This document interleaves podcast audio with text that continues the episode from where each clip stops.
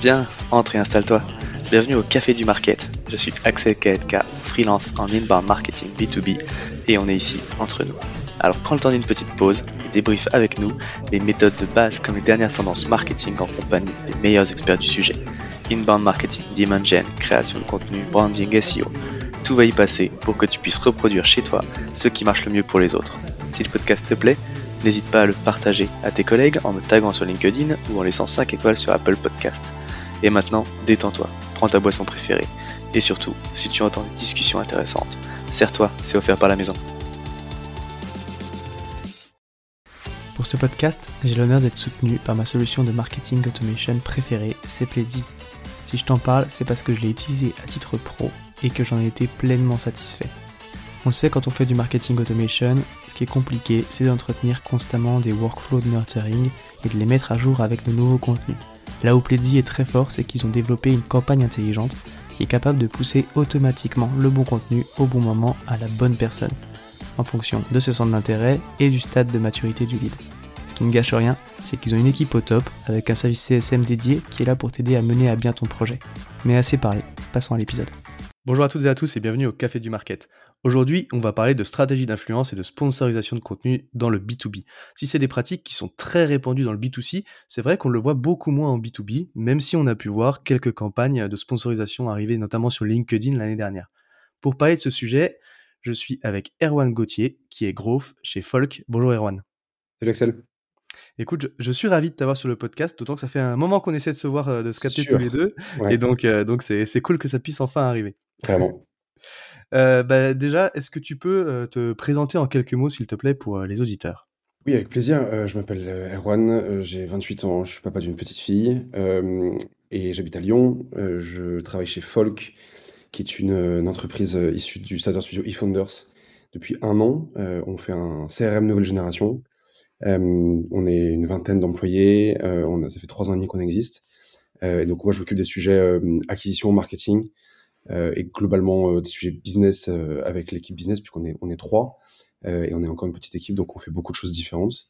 voilà, avant ça j'étais chez Dougs pendant un an qui est un logiciel de comptabilité en ligne en tant mmh. que head of growth et avant ça j'étais chez Ornica pendant trois ans en tant que head of business development. voilà, et donc ça fait sept ans que je bosse dans la tech startup en France sur des sujets marketing, grosses, voilà, dans des boîtes plus ou moins grosses. Ouais, effectivement, c'est des, noms qu'on connaît en tout cas dans, l'écosystème depuis un moment, quoi. Bah, justement, alors avant d'attaquer le, vif du sujet euh, d'aujourd'hui, comme ça peut varier un petit peu d'une boîte à l'autre et puis qu'on met pas forcément toujours les, mêmes choses derrière, c'est quoi le rôle du growth du coup chez Folk? Ouais, c'est une très bonne question. Euh, je pense effectivement que ça varie en fonction des boîtes, ça varie surtout en fonction de la taille de la boîte, euh, du secteur et forcément B2B, B2C, etc. Ça, c'est le premier point. moi, je, quand je suis arrivé chez Folk, on n'avait pas de clients. Euh, donc c'est pré-product market fit pour les puristes, euh, mmh. pour les puristes de la startup. Euh, donc c'est-à-dire qu'on n'est pas encore certain que ce produit-là va rencontrer son marché. Donc voilà, donc moi j'arrive à un moment donné où on se pose des questions du type quel prix on va faire, à quel prix on va faire payer Folk, qui sont nos potentiels clients, est-ce qu'on doit ouvrir tel ou tel vertical, etc., etc. voilà, donc moi mon, mon rôle depuis un an, c'est un de d'être sûr qu'on target les bonnes personnes. Euh, et donc pour ça, il faut il y a un travail de discovery euh, assez fort puisqu'il faut c'est de comprendre pourquoi le produit peut résoudre un problème pour tel ou tel type de personne. C'est le mmh. premier, premier point. Deuxième point, c'est de trouver des channels d'acquisition en fonction bah, de ces personnes-là. Euh, et typiquement, on parle d'influence, mais c'était un des sujets parce qu'on s'est rendu compte que on avait un très gros usage personnel euh, CRM, donc des gens qui utilisent Folk pour gérer leur propre réseau euh, comme un network globalement. Et donc du coup, ça faisait beaucoup de lien avec l'influence qui vient targeter des humains, pas des entreprises. Mmh. Voilà. Euh, donc ça, c'est mon deuxième rôle. Et mon troisième rôle, c'est d'assurer la continuité du parcours d'un utilisateur dans Folk. Euh, c'est bien de l'acquérir, c'est bien qu'il fasse un sign-up. C'est encore mieux quand il comprend le produit, qu'il utilise le produit, euh, bah, qu'il invite aussi des gens dans son network. Euh, voilà, et puis qu'il paye forcément. Euh, et donc du coup, le, le but, c'est vraiment d'acquérir des utilisateurs qui ont la connaissance du produit et vont aller au bout de ce qu'on veut leur faire faire. Euh, et qui vont en tirer toute la valeur. Quoi. Voilà. Donc ça, c'est un peu mes trois rôles chez Folk aujourd'hui. OK, super intéressant, ouais. C'est vrai que tu as des enjeux particuliers comme ça quand tu arrives effectivement très tôt, heu, où tu as beaucoup de choses à tester. Bah, Ouais, en même temps, c'est complètement. c'est c'est super intéressant parce que du coup, tu apprends aussi plein de ch plein de choses toi, heu, enfin, c'est des des contextes qui sont stimulants, quoi. Ouais, ouais, tu as tu as 100 000 choses à faire, hein. Le le le vrai sujet, c'est de savoir, heu, sur quoi se focus, hem et voilà et je pense que c'est aussi, heu, je pense qu'il y a beaucoup de de boîtes qui font des erreurs de type de vouloir tout faire quand on est quand on est 15 ou 20. Heu, malheureusement, on n'a pas le temps de tout faire et donc il faut absolument, faire 3 choses, mais les faire très, très, très, très bien, Ouais. c'est ce qu'on essaie de faire. Voilà. Carrément. Bah, du coup, j'en parlais en intro, on va voir ce que vous avez, pu lancer par rapport à ça. Vous avez du coup, bah, bah, j'allais dire récemment, mais plus si récemment que ça, parce que vous avez déjà quelques mois de recul dessus. Mais vous avez en tout cas lancé une stratégie d'influence. On avait notamment vu passer, en tout cas moi, des posts de Marwan Wada qui étaient, heu, sponsorisés du coup, Ouais. heu, qui parlaient de folk. Heu, comment est-ce qu'elle est née cette idée? Tu l'as brossée très rapidement juste avant et pourquoi est-ce que vous avez choisi ce levier? Cette idée, elle est née de bah, je je pense que alors, j'essaie de faire en plusieurs points, mais le premier point, c'est que souvent, quand tu es dans des profils comme les miens, heu, qui sont plutôt en charge de l'acquisition et cetera, tu Mmh as un, tu as des réflexes qui sont assez humains. C'est que quand tu arrives dans une nouvelle boîte, tu testes d'abord les trucs que tu as déjà expérimentés dans la boîte d'avant. Ouais. Ça, c'est très humain, parce que tu sais que ça a marché une fois, donc tu te dis: «La probabilité que ça remarche, elle est quand même plus forte que la moyenne». Hem et donc ça, c'est des trucs qu'on avait déjà fait, moi, chez Ornica et chez et chez heu et qui avaient déjà eu des résultats probants. Voilà, donc autre marché, autre contexte, autre plein de choses, mais heu, qui enfin, j'avais le recul nécessaire pour me dire: «OK, ça, ça peut être intéressant en fonction de du marché» et cetera. Ça, c'est le premier point. Le deuxième point, c'est que, on regarde la concurrence aussi, on regarde ce que les autres types de boîtes font Hem et nous, on se compare souvent à des boîtes comme Notion, comme Airtable, hem, qui sont des boîtes, heu, avec des produits très génériques, donc qui sont pas verticalisés sur des Mmh personnes en particulier, qui ont, des pricing un peu comme les nôtres, c'est-à-dire, à l'usage, aux membres, peu cher, en tout cas le la porte d'entrée est assez peu cher et cetera et troisième point, qui ont un très gros usage personnel. Heu, beaucoup de gens ont découvert Notion en prenant des notes pour eux-mêmes et heu et après se sont retrouvés dans un workspace avec, heu, 40 personnes, 50 personnes euh, mais donc au début, il y a cet usage personnel et donc cet attachement à un produit en tant que personne. Voilà. Mmh, Euh, c'est un peu les trois hum, points qui nous ont fait dire, OK, ça vaut peut-être le coup de le tester. Euh, et après, il y a aussi un autre point, c'est que euh, globalement, on recommençait, enfin, on était assez petits, enfin, on est toujours petit, mais je veux dire, on, on était vraiment encore plus petits. Et on Mmh avait déjà des gens qui exprimaient, euh, alors le mot amour est un tout petit peu, euh, un tout petit peu abusé, Ouais, un peu cas fort. voilà, j'adore votre produit, je le trouve très beau, utilisable, bref, euh, des gens qui exprimaient vraiment de l'affection entre guillemets pour un produit. Mmh. Et donc ça, ça nous a fait dire, ok, bon, peut-être qu'il y a quand même suffisamment de matière à ce que les gens en parlent. Et pour essayer que les gens en parlent, il faut en tout cas essayer de lancer un peu la machine. Et pour lancer la machine, l'influence est assez, non- assez naturellement arrivée sur la table. Euh, voilà. Et, en- et quand tu es une boîte comme Folk, une boîte, une boîte B2B, mais en fait qui, euh, nous on appelle ça des prosumers, aux US ils appellent ça des prosumers, c'est entre le personal, le, le personal user et le et l'entreprise. Euh, et bah du coup tu as, beaucoup de plateformes différentes. On aurait pu très bien aller sur Instagram, on aurait pu très bien aller sur YouTube, on aurait pu très bien aller sur d'autres plateformes. On a Mmh choisi LinkedIn parce que, un, c'était encore un petit peu le Far West. Ça l'est encore, ça encore aujourd'hui, mais si tu veux, c'est beaucoup moins standardisé que sur Instagram, que sur YouTube, etc. Il n'y a pas de grille de tarifs, il n'y a pas d'agence, il n'y a pas de contrat, il n'y a pas de tout ça en fait. C'est, encore très, c'est encore très euh, manuel. En tout cas, c'est Ouais, c'est encore tout neuf, ouais. Voilà. Euh, ça, c'est le premier truc. Et donc, on s'est dit, on a un avantage concurrentiel très fort à y aller maintenant, euh, là où les autres iront peut-être pas, ou en tout cas, euh, hésiteront à y aller. Voilà.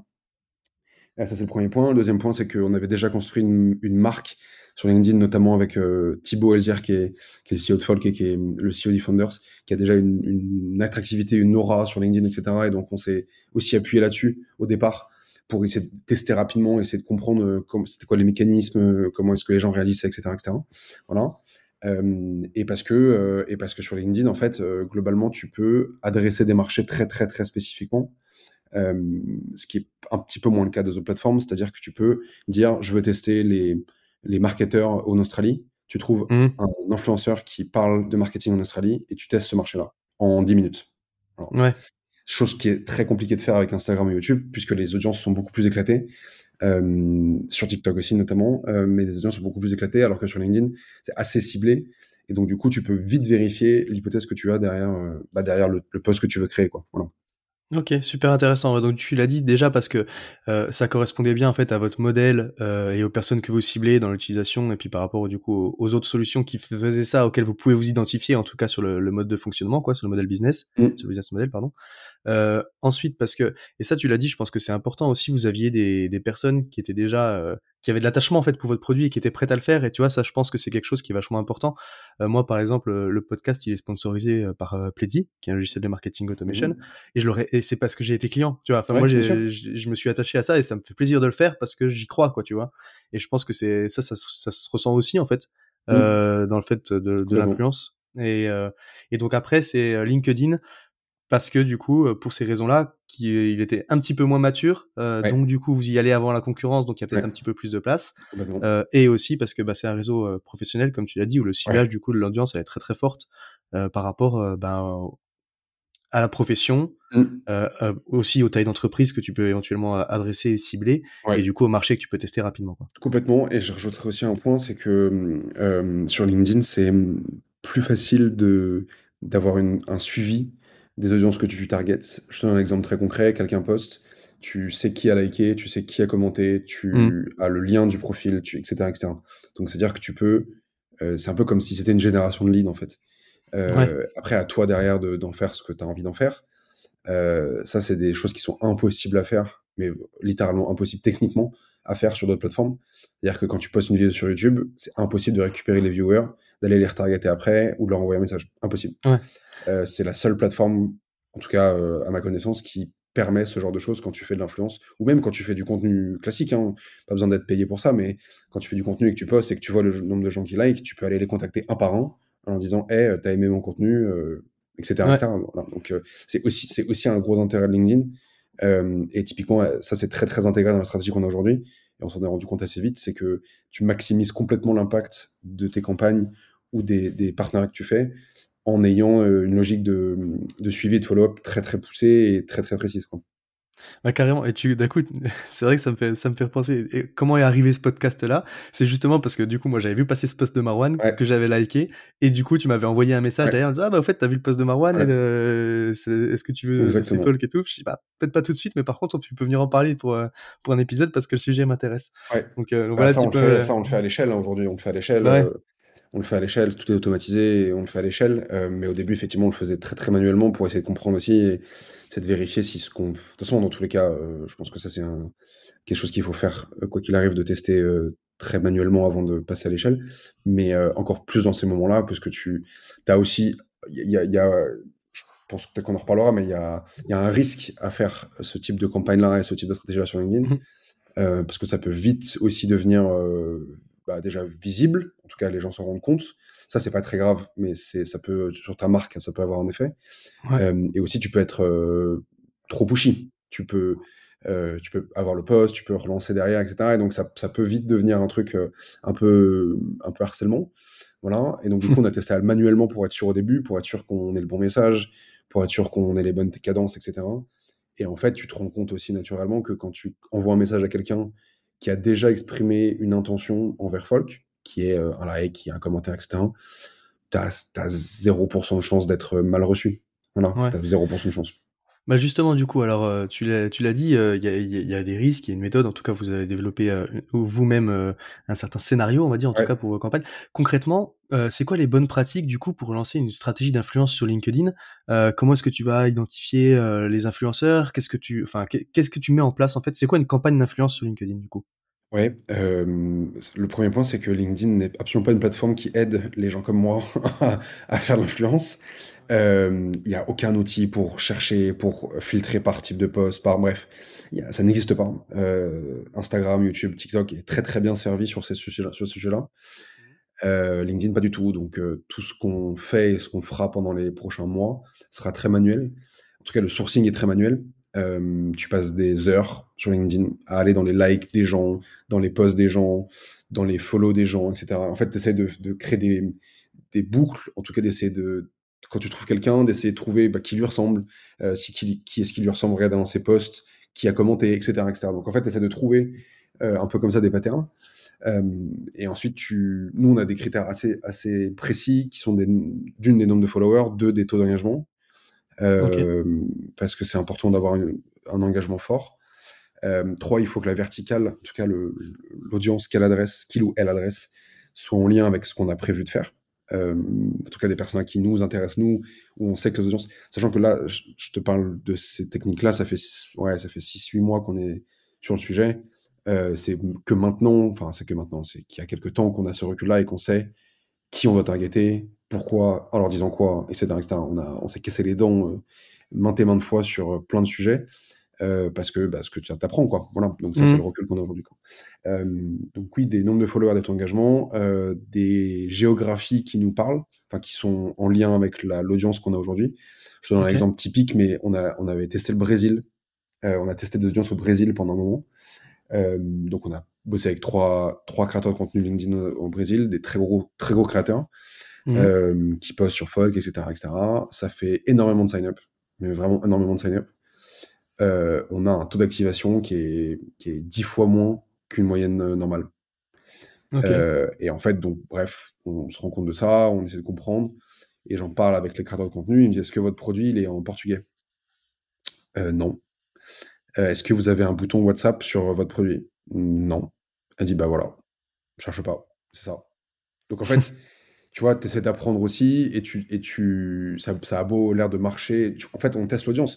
On n'avait rien ouvert d'autre sur le Brésil que ça. Donc, on a testé, on s'est dit, OK, bah, vas-y, bah, en fait, euh, on a testé et maintenant on sait ce qui nous attend ou on sait ce qu'on doit modifier pour que ça marche, quoi. Voilà. Bref. Donc, on essaie d'avancer des géographies qui nous parlent.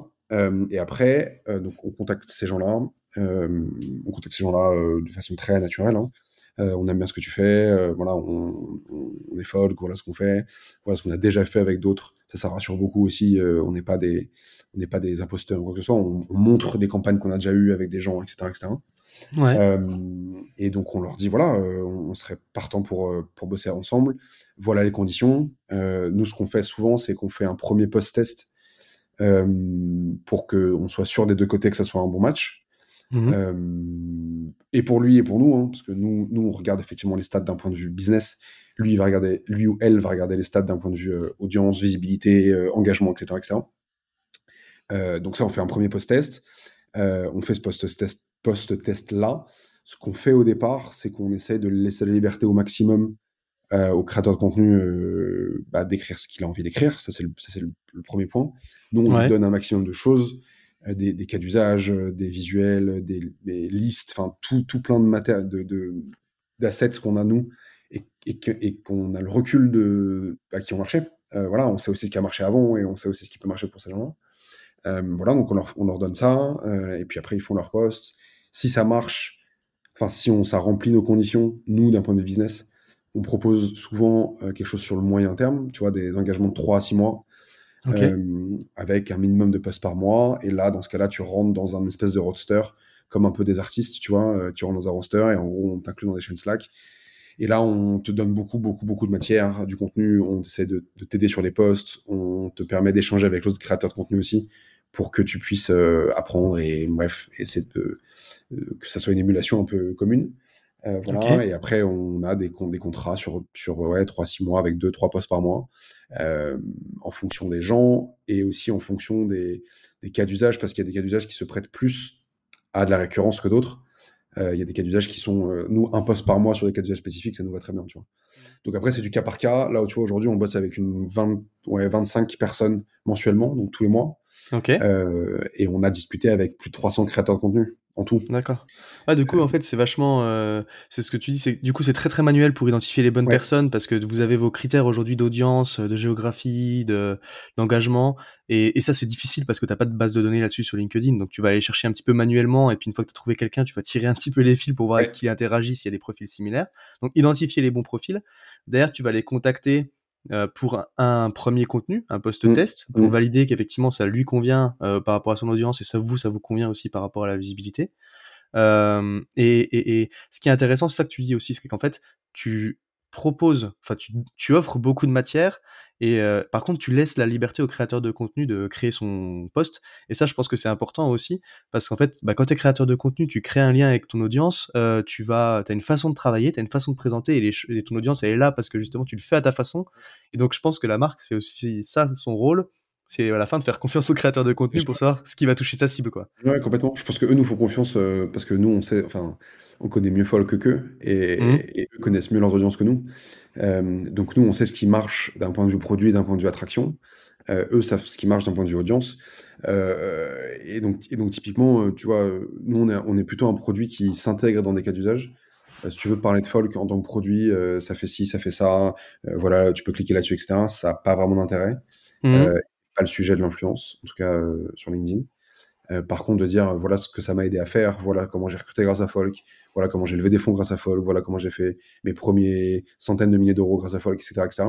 Ça, ça c'est des choses qui sont très pertinentes et c'est souvent ça qu'on pousse parce que euh, parce qu'il y a une histoire derrière, parce que tu inclus Mm. le produit dans un cas d'usage et donc pour quelqu'un qui va lire le post, c'est beaucoup plus concret que un empilement de features euh, sans fin euh, en disant bah tu peux faire ci, tu peux faire ça, ça c'est très bien, mais et ça tu le découvriras quand tu seras dans le produit.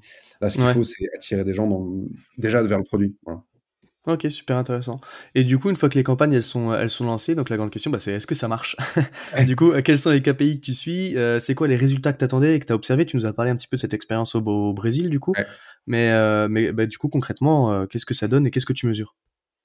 Hum, C'est c'est un très bon point. Euh, euh, faut partir déjà d'un postulat euh, euh, assez classique, c'est que tu ne traques jamais tout dans l'influence. Euh, t'as forcément de la déperdition, t'as forcément, en fait, rien n'est traca- n'est traçable jusqu'au bout. Mhm. Euh, ça, c'est un truc que j'ai appris à, à chez au tout début, euh, parce que forcément, quand t'es en B2C, il y a des logiques de code promo, des logiques de choses comme ça, qui sont du coup des, des parades pour essayer d'avoir un maximum de tracking sur tout ce que tu fais. Mhm. Euh, on n'a pas décidé, on a décidé de pas faire ça chez Folk euh, dans un premier temps, donc il n'y a pas de code promo, pas de lien traqué, etc., pas de code d'affiliation, etc. Donc c'est purement, c'est purement euh, de la de l'awareness, en tout cas de la brand. Voilà, Euh, ça c'est le premier point. Deuxième point, ce qu'on regarde, ce qu'on essaie de, de borner nous, c'est un, c'est le coût par mille, c'est le CPM sur des sur des posts. Euh, Ok. On essaie de rentrer dans des logiques où en fait on essaie de, de se protéger en amont de la campagne avec des coûts par mille qui sont, enfin en tout cas des, des, ouais, des, des propositions tarifaires qui sont dans, dans des coûts par mille qui nous nous conviennent, en tout cas avec le recul qu'on a, qui nous nous conviennent. Euh. Voilà, ça c'est le premier point, donc ça on regarde ça. Euh, deuxième point, on regarde, alors c'est très manuel, hein, tu vois, mais aujourd'hui on regarde les sign-up d'un point de vue euh, incrémental, c'est-à-dire que sur une journée type, on fait 100, si on fait 150 et qu'il y a eu un post LinkedIn, on attribue les 50 au post LinkedIn. Ok. Mhm. Donc ça, c'est la logique incrémentale qu'on a aujourd'hui, et qui je pense qui durera dans le temps. Euh, donc ça, c'est, on, c'est pour, la, pour la partie sign-up. Et pareil, on attribue le revenu euh, comme ça, c'est-à-dire que si on fait 100 de revenus un jour X, mais qu'il y a 150 le, ce jour-là, euh, grâce à un post, on attribue les 50 euh, à, au post LinkedIn. Ok. Voilà. Donc ça, c'est, donc on traque CPM, on traque sign-up et on traque revenu. Voilà. Ok. Et aujourd'hui, ça marche.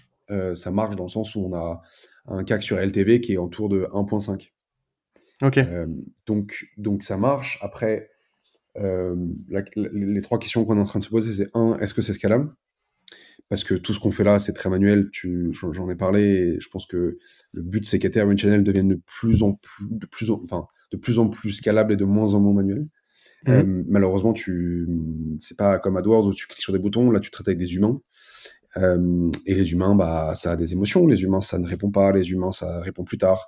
Les humains, ça poste pas exactement ce que tu voulais. Les humains, ça renégocie tes tarifs. Bref, tu vois. Donc, Ouais. les, les humains, les humains, c'est beaucoup moins scalable que, que les boutons. Euh, voilà. Euh, et donc, forcément, bah, tu dois trouver des fonctionnements internes, toi, pour essayer de te préserver aussi, d'essayer de faire en sorte que ça soit le plus gérable possible. Voilà. Deuxième point, c'est est-ce qu'on est capable de répliquer ce qu'on fait sur LinkedIn sur d'autres plateformes? Ouais. euh, je t'en parlais en début, mais Instagram est un sujet, YouTube est un sujet, TikTok est un énorme sujet. Euh, voilà, donc ça, c'est des choses qu'on est en train de regarder déjà aujourd'hui.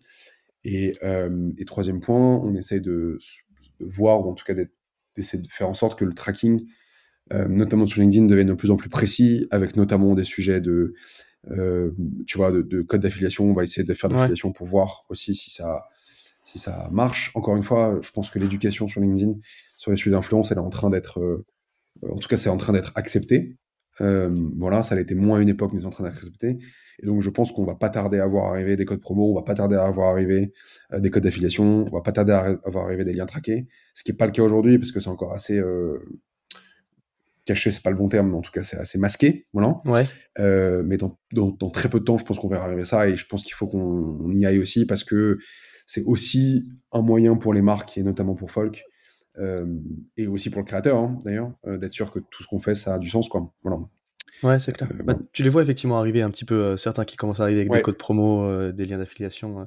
Mais c'est vrai que tu, tu, le disais aussi tout à l'heure, c'est alors juste il y a un truc effectivement, CAC sur LTV, pour ceux qui ne sauraient pas, c'est effectivement le coût d'acquisition par rapport à la lifetime value, donc la, value, la, valeur que va rapporter un, un, client sur la durée de vie moyenne.